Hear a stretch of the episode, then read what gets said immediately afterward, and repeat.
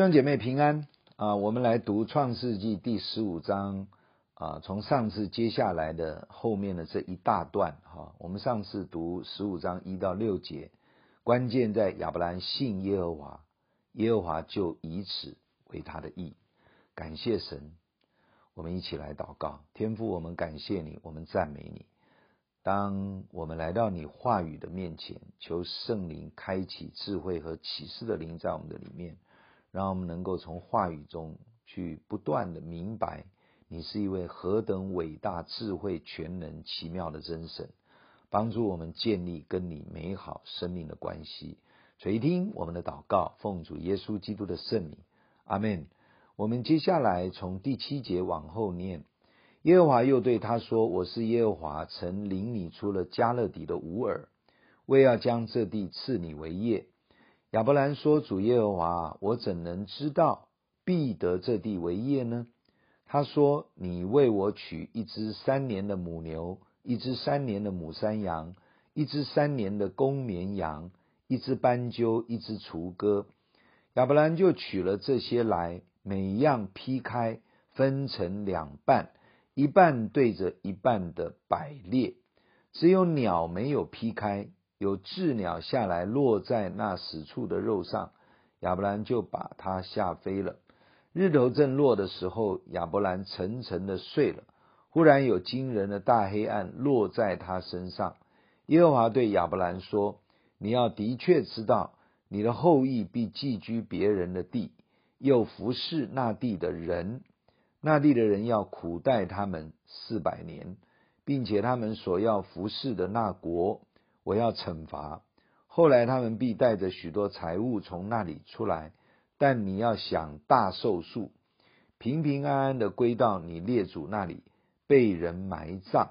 到了第四代，他们必回到此地，因为亚摩利人的罪孽还没有满盈。日落天黑，不料有冒烟的炉，并烧着的火把，从那些肉块中经过。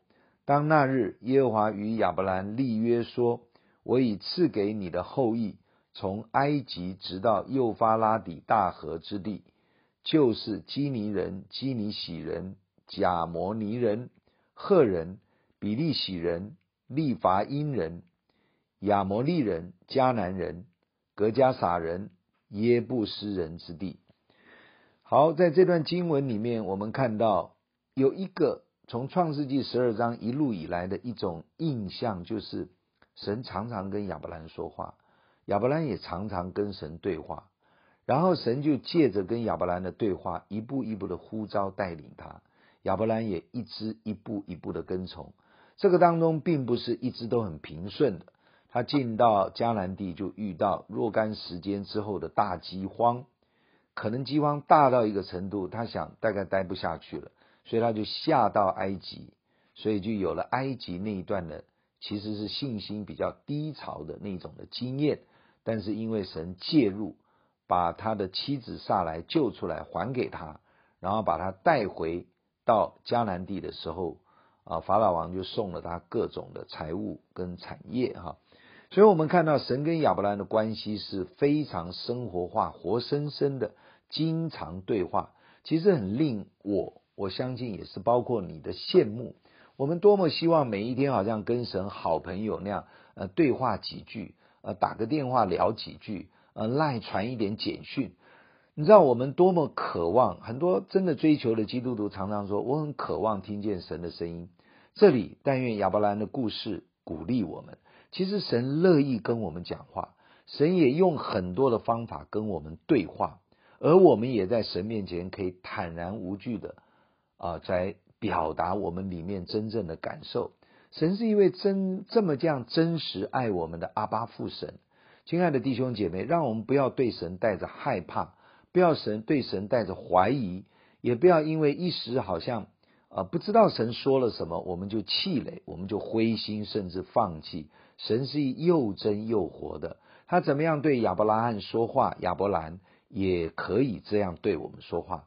更何况，今天我们已经称为神的儿女，我们拥有基督生命、基督的中保在我们的里面，我们与神是可以畅通的。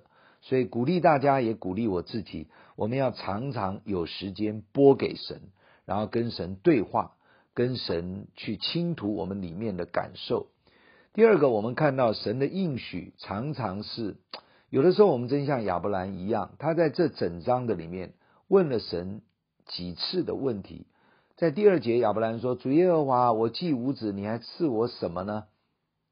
然后呢，到了今天念的第呃第八节，亚伯兰又说：“主耶和华，我怎能知道必得这地为业呢？”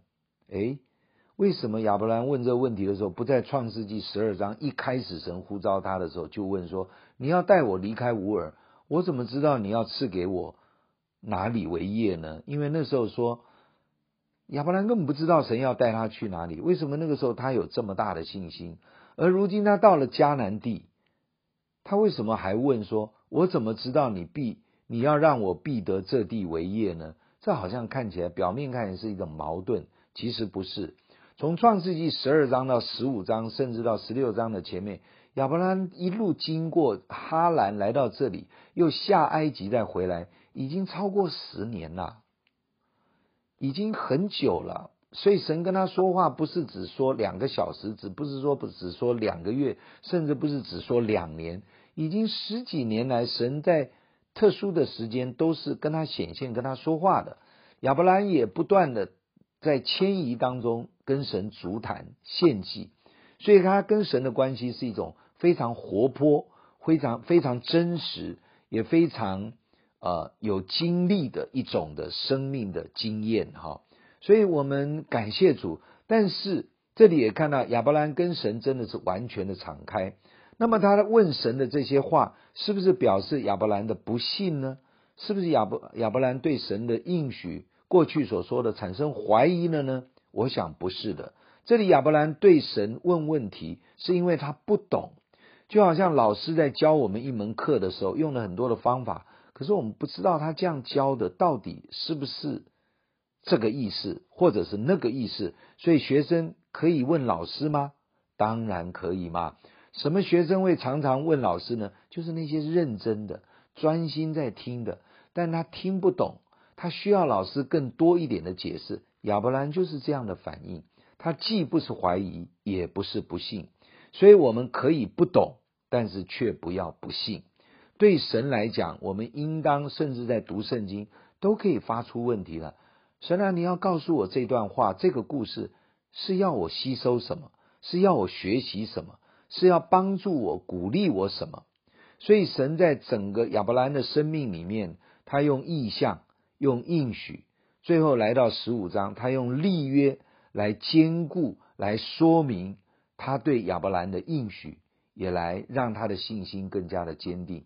因此，到了第九节，神说：“你为我取呃三年的母牛啦，三年的母山羊，三年的公绵羊，斑鸠、雏鸽，你把它拿来。三年代表这个羊已经非常的长得最成熟、最好的时候，最健壮的时候，把最好的献给神。所以亚伯兰就照样做了。”所以在这里整个圣经下来，我们看到一直到最后，神是用立约再一次来坚固亚伯兰的心，因为亚伯兰说：“我怎么知道你要将这地赐我为业呢？”所以神说：“好，那我现在跟你立约。”我们又再一次看见新旧约一致性的神的做法，立约是神主动而且负责任的一个坚固我们的方式。他给我们应许，他帮助我们设立祭坛。他也跟我们立约，在旧约的时候是用牲畜来立约，要杀掉，要流血，要劈开。所以在新约，耶稣的身体就好像那个神立约的祭物，他就是神主动跟我们立约的祭物。所以耶稣剥开他的身体，为我们流出他的宝血。所以呢，亚伯兰就是献上照着神的话去做，把祭物带来。所以神就要他一步一步的流血，把这个立约的过程能够做到非常的透彻。因此，在这里我们看见立约是神主动的，祭物是神透过吩咐亚伯兰去预备的。但是神也要亚伯兰透过流血来与神真正的立约。所以呃，在这段的经文里面啊、呃，这里讲到神在立约啊，把这个祭物之后，神也同时说出预言性的应许，就是告诉亚伯兰说，你后来会，你的后裔要寄居别人的地，服侍那地的人，那地的人要苦待他们四百年。当然，我们从圣经后面的故事就知道，那是埃及啊，那以色列人后来全家下到埃及啊，移民住在那个地方。啊，其实也是当年因为荒年的关系，他在那边有四百三十年。这里讲的四百年就是大概一个整数哈。其实后面的圣经，以后的圣经会说到是四百三十年。所以其实神在立约的时候，他已经告诉亚伯兰未来会发生的事情。因此神也给他说，其实后后来你的后裔会带着许多财物从那里出来，而你呢，想大寿数。平平安安的归到你列祖那里去，所以，我们看见神在整个立约的过程当中，神是非常主动，神也非常的负责啊。那么，呃，当这个立约的应许或者立约未来所发生的事情，神都告诉亚伯拉亚伯兰以后呢，那么，呃，神就用了他这里写日落天黑的时候，有冒烟的炉以及烧着的火把。从那些肉块中经过，这个肉块啊、劈成两半以后呢，就是一边一半。然后在当时候人的仪式立约的仪式，其实就是这样：从线上的祭物各拿出祭物来劈开流血以后呢，双方立约的人就要一起从这个祭物的中间走过去，经过去，用祭物来代替人说：“我已经为你流血了。”我的生命是属于你，你的生命也属于我，所以他们会互相交换立约的信物，哈，这是当时的一个规矩，所以呃立约的仪式，所以神也用了当时的一些的呃当地的一些的规矩呢，来显明他跟亚伯兰是主动立约的神，然后在立约当中，神就告诉他未来会发生的事情。亲爱的弟兄姐妹，神在跟我们对话甚至立约的时候。他是守约施慈爱信实的主，所以因此啊，我们对于神所立约的事情更加的坚定笃信，而没有怀疑。因此，神对亚伯拉罕啊也是用这个方法。那么，在上次我们读到亚伯兰信耶和华，耶和华就以此为他的义。确实，因为亚伯兰的信心，他真的信靠、信任神所说的。所以神就以此成为他在神面前称义的根源，然后神就主动的跟他立约。感谢神，我们的神喜悦我们的献祭，喜悦我们对他的信任，也主动的用他自己的生命跟我们立约。这是何等伟大、奇妙、充满智慧的真神啊！那么，呃，那至于这里冒烟的炉、烧着的火把。从肉块中经过，这个冒烟的炉跟呃烧着的火把都代表神自己、神的同在、神的临在的这一个记号啊。那么等于这个记号显明出来，就代表了耶和华神与亚伯兰立约了啊。所以他接下来后面他又对亚伯兰说：“我已赐给你的后裔，从埃及河直到幼发拉底大河之地。”也就是说。神在应许我们的时候，有些恩典，它是在物质界里面有界限、有范围的，而神也用一些地理的界限范围赐给属他的人，让这些与神立约的人知道，神是眷顾，神是帮助，神是为他们划定界限的神。所以，我们在这里也非常的感谢主，神跟我们立约，神透过他的儿子耶稣基督成为中保。与我们立约，这是一件伟大、神圣、奇妙的事。因为人凭着自己，我们没有什么资格所谓的跟神立约，我们也拿不出任何的信物和保证来跟神立约。所以，如果神不愿意主动跟我们立约，我们是沾不到边的。我们完全没有任何的条件可以跟神说：“主啊，我要跟你立约。”因为我们拿不出什么东西是神没有。是从我这里来，而且我可以保证的，没有，我们连自己的生命都不能保证，我们凭什么拿什么东西出来做保证的呃抵押品？没有啊，人的生命也是神所创造，所以在整个圣经里面，立约一定是神单方面主动的立约，而且他把立约所需要的一切都预备好了，然后他自己成为这位跟我们立约的主宰。感谢神的恩典，这代表神对我们的爱。当我们说我们要信任神的时候，其实我们看到神也非常信任那些信靠属于他的人。让我们不要让神失望，让我们不要怀疑神所以跟我们说过的应许。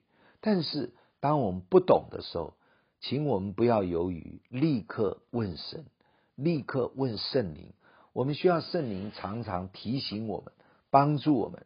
让我们可以进到上帝的面前，去领受神的各样的美善的祝福。感谢神，啊、神跟亚伯兰立约的应许一点都不含糊，地界以及要征服的十族人都清清楚楚的写在圣经上面。后来以色列的历史，果然这十族的人所占领的迦南地。完全被以色列人收复，然后他们的呃整个百姓也都臣服在以色列的国家之下，所以我们知道神的应许一句都不会改变，神的应许字字是他用他自己的慈爱恩典和信实守住他所跟我们立的约。感谢主，但愿圣灵也帮助我们，让我们既然领受了神跟我们立的约。我们也不会随便的毁约，我们也不会随便的呃背弃这个约。我们要成为一个良善忠心的好管家及好仆人以及好儿女。我们也尽量的要全心的去遵行神的话，遵守神跟我们所立的约，这才是神对我们的期待。我们从亚伯兰在亚伯兰在第十五章的这整章的过程，我们。呃，看见了一个因信顺服神的人怎么样蒙福，即便他在下埃及因为饥荒软弱的时候，耶和华神一直与他同在，伸手帮助他。当法老王要伤害亚伯兰的妻子的时候，耶和华就降灾在法老王的家中。所以你看到神不但呼召人、拣选人，而且他立下应许、赐下恩典。然后他保护这个他所拣选的人，亲爱的弟兄姐妹，我们不会软弱吗？我们对神的应许难道都毫无问题吗？全然都懂了吗？不是的，我们跟亚伯兰一样，我们一样发出很多的问题。也许我们的问题真的是怀疑，但是也许我们的问题真的是不懂。对于不懂的事情，神欢迎我们发问，神渴望我们发问，因为我们发问就代表我们认真。我们发问就代表我们真的想知道神的心意。我们发问就知道，让我不会徒然劳力白走一趟，因为神告诉我的，我必须清楚啊。所以弟兄姐妹，不要犹疑的在读经祷告中，或者在你生命生活的一些的遭遇中，可以问神：神啊，你难道是这个意思吗？难道你真的按照你的应许是这样在带领我吗？因为有时候每一个人的经验是不一样的。所以鼓励你，也鼓励我自己，不断的向神发问，让慈爱的恩典的神用他的立约，用他的应许，用他的意向和呼召来坚固我们跟他的关系以及信心。我们低头来祷告，天父，我们感谢你，我们赞美你，谢谢你，透过亚伯兰一段一段、一篇一篇的故事，不断的从他的生命中。让我们去有一个好的榜样跟学习的对象，主啊，我们也很乐意顺服你，按着你的话语而行。可是我们承认我们自己常常信心不足，我们也常常不懂为什么你这样带领我们，我们也常常似乎看不见那些的应许，现在就在我的眼前实现。主啊，帮助我不怀疑，不会不信，而是我可以不懂而向你来发问。愿你接纳、怜悯、帮助我们，垂听我们的祷告。谢谢你，恩典够我们用。奉耶稣基督的圣名祈求，Amen。上帝祝福大家。假如你喜欢我们的分享，欢迎订阅并关注这个频道。假如你从今天的分享中得到帮助，欢迎你分享给更多的人。愿上帝赐福给你，阿门。